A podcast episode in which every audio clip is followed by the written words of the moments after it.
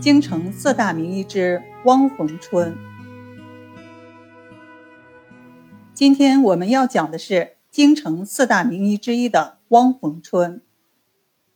汪逢春生活于1884到1949年，江苏苏州人，名朝甲，字凤春。玄湖北京时改名为逢春。他是我国著名的临床家、教育家和社会活动家，北京四大名医之一。1884年。汪逢春生于江苏省吴县一家书香门第，幼年习儒，禀赋异常。十二岁时遇到了苏州名医艾步禅，开始学医，这对他一生的影响很大。此后，他一边学习儒学，一边研习中医。十六岁时已经开始为人诊病开方了。一九零六年。二十二岁的汪逢春北上进京参加科举考试。这里有一段历史需要重点说一下。清朝末年风雨飘摇，八国联军侵华时，慈禧、光绪仓皇西逃。回京后，为了统治需要，清政府被迫实行了一系列政治变革，即所谓的清末新政。其中之一就是废科举，兴西学。推行新式教育。一九零五年九月二日，清政府宣布，从一九零六年开始，所有乡试、会试一律停止，各省本岁科考也立即停止。尽管如此，许多人对科举考试还是抱有幻想。同时，由于交通和通讯落后，很多人并没有听说，也不愿相信。有一千多年历史的科举考试真的会到此结束？汪逢春和众多学子千里迢迢从各地来到北京，却不得不面对这样一个严酷的现实：这一年的科举考试果真没有进行。在这一历史巨变面前，许多读书人万分惶恐，而汪逢春显得更从容一些，因为。他不仅饱读儒家经典，还有几年行医的经验，具有看病开方的能力。汪逢春以自身的学识和能力，加上好友的引荐，在清政府的刑部，也就是后来的法部，谋到一份差事，算是做了个七品小京官，在北京有了安身之地。这时。他又遇到了对他的一生影响很大的第二位老师，京城名医厉君，字宣举。在师从厉宣举的几年里，他对中医理论的理解更加深刻，经验也更加丰富，把脉开方已经得心应手。一九一一年，武昌起义爆发，反清革命运动如火如荼。二十七岁的汪逢春。毅然辞去法部职务，正式以汪逢春的名义挂牌行医，开始了他悬壶济世的生涯。不久，他就因医术精湛而名扬北京城了。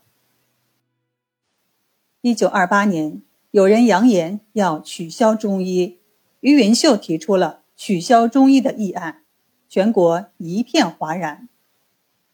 汪逢春写出了一系列有针对性的文章，积极介绍中医学。他反复强调了这样一个观点：中国传统文化在几千年里滋养了一代又一代的中国人，它就像我们心灵和精神的母亲。我们应该在心里有一种感恩之情，而不应该在品尝了某些新鲜的东西后就开始抛弃我们的母亲，甚至。还要去诅咒他，想置之于死地而后快。他不仅用文章表达自己的观点，还联合中医药界的同仁，集体向政府请愿，痛陈废止中医的严重危害。在全国舆论的压力下，取消中医的议案被暂时搁置了。汪逢春热心公益事业，尤其注重培养人才。一九三八年成立了北京国医职业分会，他被选为分会会长。同时，他还积极筹备创办《北京医药月刊》杂志，于1939年1月创刊，他亲自主持笔正，并为该刊撰文。这份中医杂志为中医学术的繁荣和持续发展起到了非常积极的作用。1940年，他创办了一个医学讲习班，为中医药界培养人才。虽然是短期培训的性质，但老师多是有真才实学的前辈，如徐文楼、杨书成等都是主讲老师。近代名医郭世奎就是当时的学员。汪逢春敬重同道，为人谦和，医者仁心。如果遇到经前医医治无效的病人，他想方设法扭转病势，一旦无望。也不发怨言，不找借口推卸责任。他常说：“如果怨天尤人，自我吹嘘，等于自我报复，结果必将一败涂地。”他从来不宣传自己，从不登广告。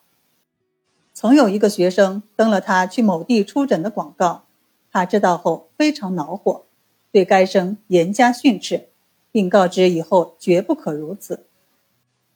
他说：“我个人是不主张自我宣传的，至于技术高低，百姓会给予正确评价的。”他每天必定留几个免费号给看不起病的穷人，挂号费、诊疗费分文不取，开好方子，签上字，让穷苦病患去免费抓药。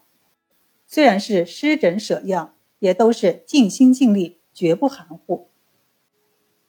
汪逢春诊病严谨，对徒弟也十分严格，真正做到了言传身教。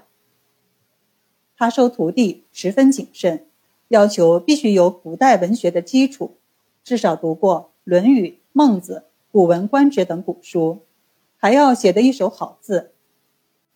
徒弟拜师后，每天在跟师学习的过程中，要抄写底方、病历，但这个工作。可不是谁都能做的，必须要有一定的资历，他才会允许。可见他行医和带徒的严谨。他教导学生，诊断时要谨慎，不要只重脉象，还一定要四诊合参。他还带领徒弟实地观看药物标本和制药过程，比如如何聚鹿茸、制鹿茸等等。他认为。医生必须明白药物的治法，才能做到心中有数。例如，何谓酒炒当归？吴鱼为何用黄连制？麻黄为何用水制？等等，明白了这些，临证时才能得心应手。汪逢春一生忙于诊务，无暇著书，仅见有《中医病理学》，另外一本《博庐医案》。是他的门人弟子记录，经他本人审定的，可以代表他的学术思想和医疗经验。初稿完成后，因为汪逢春的书斋名字叫博庐，取自诸葛亮的“非淡泊无以明志，非宁静无以致远”之意，最后大家商定书名为《博庐医案》。汪逢春一生信佛。每天早晨五点起床，诵读佛经，静心打坐，研读医书，按时应诊。虽然忙碌，却有条不紊。常年的修行使他宠辱不惊，淡泊名利。一九四九年八月，汪逢春在打坐时安然仙逝。一代名医汪逢春就这样以人间少有的方式，在坦荡。和安详中告别了这个世界，享年六十六岁。